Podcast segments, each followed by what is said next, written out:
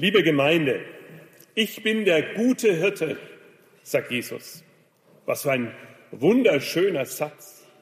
Vielleicht sehen Sie es vor Ihrem inneren Auge, so ein Bild von einem Hirten, der sein Schaf trägt, im Arm oder auf den Schultern. Sie könnten so einen Hirten schon gesehen haben, denke ich mir. Ich denke, hier gab es ja früher viele Schafe in der Gegend und, Gegend und Leutershausen war das nicht auch bekannt für seinen großen Schafmarkt? Irgendwo habe ich da mal was gehört, vielleicht schon länger her, als ihr euch erinnern könnt. Vielleicht haben Sie das aber auch in einem Buch gesehen. Zum Beispiel in einer Kinderbibel kann man sowas gesehen haben. Ich weiß nicht, ob es bei euch so war, liebe Präparanten. Also ich habe es bei meinen Kindern in vielen Bilderbüchern gesehen, ein beliebtes Motiv. Der gute Hirte trägt sein Schaf nach Hause. Der gute Hirte lässt sein Leben für die Schafe. Das ist der zweite Satz. Und mit einem Mal ist dieses romantische Bild etwas erschüttert. Der gute Hirte lässt sein Leben für die Schafe. Was ist denn das für eine Spur? Da ist diese Naturromantik, das, was wir alle draußen sehen können, wenn wir hinausgehen und die Augen offen halten, um etwas erweitert, das sich so nicht einfach finden lässt, ja eigentlich gar nicht finden lässt. Das ist doch schon etwas ganz Besonderes, etwas Außergewöhnliches. Das ist nicht selbstverständlich. Mit diesem Satz schon merken wir, es geht eigentlich gar nicht um Hirten und Schafe. Das ist nur ein Bild. Ein Bild für Jesus und seine Menschen. Für die enge und gute Beziehung zwischen ihm und uns. Es geht um die, von denen er hier mehrfach sagt, es sind die meinen, die, die zu mir gehören. Nun, wenn ihr mich gefragt hättet, als ich ein Teenager war, ob ich denn einer von den Seinen bin, was hätte ich da eigentlich geantwortet? Ich habe mir die Frage gestellt. Ich war getauft, ich habe an Gott geglaubt. Das kam aus meiner Erziehung, aus dem, was meine Mutter mir am Abend, als ich im Bett lag, erzählt hat an biblischen Geschichten, dass sie mit mir gebetet hat. Ich habe geglaubt, dass es Gott gibt und dass Gott wichtig ist. Ich habe auf einer Kinderfreizeit vor einem Zeugen Gott gesagt, du sollst der Herr meines Lebens sein. Ich bin konfirmiert, ich bin in die Kirche gegangen, alles so etwa in dieser Reihenfolge. Nicht nur während der Konfirmation, sondern auch danach. Jungschar, Jugendkreis. Ich bin Mitarbeiter geworden bei Freizeiten, im Chor, bei Einsätzen, was man alles so gemacht hat. Was hätte ich geantwortet? Bei all dem Programm. Ich hätte gesagt, ja eigentlich schon. Aber eben nur eigentlich, so ganz sicher war ich mir da nicht, weil ich mich immer gefragt habe, da ist doch noch was in meinem Leben, irgendwie kann Gott doch gar nicht mich so annehmen, wie ich bin. Bin manchmal schwierig und habe Sünden und Fehler und ihr wisst das alles. Ich will zu ihm gehören, hätte ich gesagt, aber gehöre ich auch zu ihm? Würde er zu mir sagen, ja, du bist meiner? Heute würde ich rückschauend sagen, ja, ich war damals schon seiner. Auch weil mein Herz und mein Kopf noch von anderen Gedanken geprägt war, dass ich noch mehr tun müsste vielleicht, noch besser sein sollte. Ich war unsicher. Ich war unsicher, weil ich ihn noch nicht wirklich kannte. Und das ist eben mal so. Wenn man mit Gott in Berührung kommt, wenn man sich mit ihm beschäftigt, dann geht das nicht, dass man eine Predigt hört und sagt, jetzt weiß ich, wie Gott ist, Dankeschön, das war's für mein Leben. Mehr brauche ich einfach nicht. Um Gott zu kennen, muss man ihn kennenlernen. In einem der vielen Gottesdienste, die ich besucht habe, da war ich dann schon über 20. Ich kann mich aber noch sehr genau erinnern an den Platz auf der Empore in der Kirche, in der ich damals saß, war nicht in Rodenburg, wo ich herkomme. Und es war während eines Liedes dass wir normalerweise, wenn wir nicht Lichtspur haben, auch immer singen das Gloria-Lied. Und ihr wisst, das Gloria-Lied singen wir ja nahezu immer. Und ich weiß nicht warum, ich hatte das Gesangbuch in der Hand und habe den Text mitgelesen. Sonst habe ich das immer so mitgesungen aus dem, was ich so gedacht habe, dass ich es gehört habe. Ich war ja, wie gesagt, auch in der Konfirmation fleißig in der Kirche. Und ich lese diese Worte Und mit einem Mal fällt mir auf, dass wenn ich das ohne mitzulesen singe, eine ganz eigene Version von diesem Lied singe. Gar nicht das, was da steht. Ich singe, ich sang damals, nun sei großer Friede. Es soll also, es möge so sein. Ja? Und ich lese mit und sehe, da steht überhaupt nicht nun sei großer Friede, sondern nun ist großer Friede. Und wenn ihr diesen Satz verstehen wollt, den Jesus da sagt, der erstmal sehr schwierig ausschaut, der gute Hirte lässt sein Leben für die Schafe, dann müsst ihr es von daher verstehen. Dieser Satz sagt es.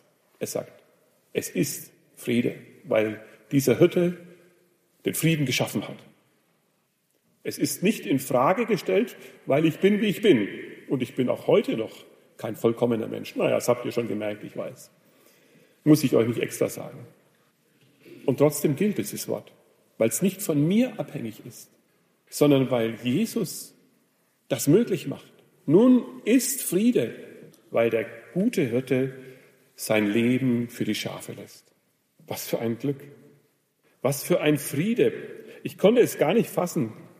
Ehrlich, ich musste es lernen, das auch für mich und für mein Leben gelten zu lassen. Manchmal saß ich da und dachte mir, du lebst ja wieder so, als ob Gott erstmal was von dir fordern würde und dich nicht aus tiefstem Herzen lebt. Es hat gedauert, bis das mein Denken und mein Leben erfüllt hat. Diese Liebe, diese Geborgenheit und die Gelassenheit, die daraus kommt, war ein Kennenlernprozess. Jesus sagt, ich bin der gute Hirte und kenne die meinen und die meinen kennen mich. Ich kann euch sagen, das habe ich erfahren.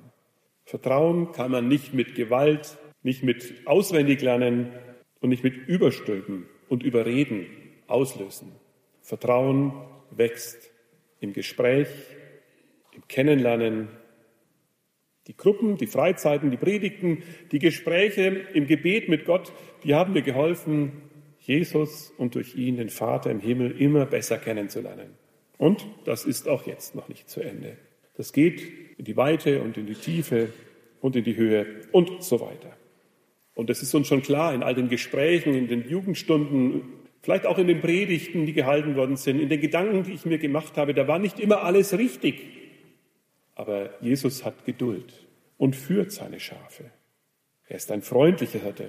Er führt und leitet uns dass unser Kennenlernen immer noch neue und immer noch andere spannende Weiden findet, wo wir sagen, da wäre ich ja überhaupt noch nie drauf gekommen. Das ist toll. Wie hat sich mein Verhältnis zu Jesus verändert? Ich erinnere mich an einen Studienfreund, so am Anfang des Studiums, da hat er zu mir gesagt, also Rainer, seitdem du mit der Sigrid befreundet bist, bist du ganz anders. Du bist so gelassen, du bist so froh, und so würde ich es auch beschreiben, wenn ich jetzt die Augen schließe und an Jesus denke. Wenn mein Leben dann ganz still wird, dann erfüllt mich ein ganz besonders tiefer Friede und eine ganz große Gelassenheit, weil die Liebe, die er zu mir hat, die kann nichts mehr in Frage stellen. Es ist seine Zusage für mein Leben. Und natürlich nicht nur für meins. Ich erzähle das, damit ihr das hört und für euch kennenlernt ich muss mich nicht dauernd fragen, liebt er mich jetzt noch? Mag er mich noch heute? Habe ich wieder was falsch gemacht? Muss ich irgendwas ableisten? Nein, diese Frage stellt sich mir nicht mehr. In seiner Gegenwart merke ich, dass seine Liebe mich trägt. Und alles, was schiefgelaufen ist, das kann ich beim Ablegen und zurücklassen, weil er mir gerne vergibt. Ich kenne seine Stimme und dieser Jesus erkennt mich. Er weiß, warum ich so lange gebraucht habe, das zu verstehen und hat mir die Zeit dafür gegeben. Der Hirte und seine Schafe. Das Bild steht dafür, dass eine ganz enge Beziehung entsteht zwischen uns und Jesus. Aber, und jetzt kommt ein Schritt, den wir weitergehen müssen, auch aus diesem Predigtabschnitt heraus. Da gibt es einen Vers 16 und da wird den Schafen etwas gesagt, was sie nicht überhören sollten, bei diesem Glück, das Jesus so für sie ist. Da sagt Jesus nämlich einen Satz, ja, den müssen wir auch hören. Er sagt nämlich, ich habe noch andere Schafe. Oha, es geht also nicht nur um mich und Jesus. Es geht auch um andere und Jesus. Die sind in einem anderen Stall sogar. Da will ich heute gar nicht drüber predigen, aber das behalten wir im Hinterkopf. Soll, man nicht, soll nicht gelöscht sein. Ja? Also die Gemeinschaft derer, die Jesus nachfolgen, ist größer als der Kreis von Menschen, die wir kennen. Das ist mal klar. Und es geht nicht nur um mich, uns kennen wir ziemlich am besten, sondern es geht schon mal erst um die um uns herum und dann geht es noch weiter. Darauf weist Jesus uns hin. Es wird eine Herde und ein Hirte werden. Ich habe noch andere Schafe. Für den Fall, die einzelnen Schafe meinten, die anderen Schafe gehen ja mich nichts an. Es interessiert mich nur der Hirte für mich, für mein Leben, was er mir gibt, ist das die richtige Stelle, um Jesus etwas besser kennenzulernen. Es ist ihm ein Anliegen, dass die anderen ihn auch kennenlernen und erfahren und wissen, dass er sie liebt. Welche anderen, könnte man jetzt fragen. Die anderen sitzen doch auch hier, passt doch alles wunderbar. Und die, die nicht da sind, sollen gefälligst kommen. Schließlich sind unsere Zeiten ja veröffentlicht, also wissen Sie, wir sind hier, kommt endlich. Also warten wir, dass Sie kommen. Und mitten in diesem Warten trifft uns in dieser Woche wieder einmal eine Schlagzeile. Sie trifft uns mächtig. Da steht, man nimmt an, dass sich bis 2060 die Zahl der Kirchenmitglieder halbiert hat. Starren wir jetzt auf die Zahlen und fragen wir uns, was das für eine Zukunft haben soll mit den Christen und mit den Kirchen und so weiter und so fort. Starren wir darauf, als ob es dem guten Hirten reichte, dass die Schafe gezählt und irgendwo registriert seien. Davon lese ich gar nichts. Darum geht es ihm offensichtlich nicht so arg. Nehmen wir unseren Reformator zu Hilfe. Der ist ja immer, wenn wir ihn brauchen, können wir ihn immer zitieren.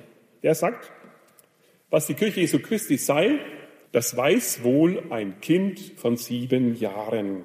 Das sind die Schäflein, die ihres Hirten Stimme kennen und ihm folgen. Hm.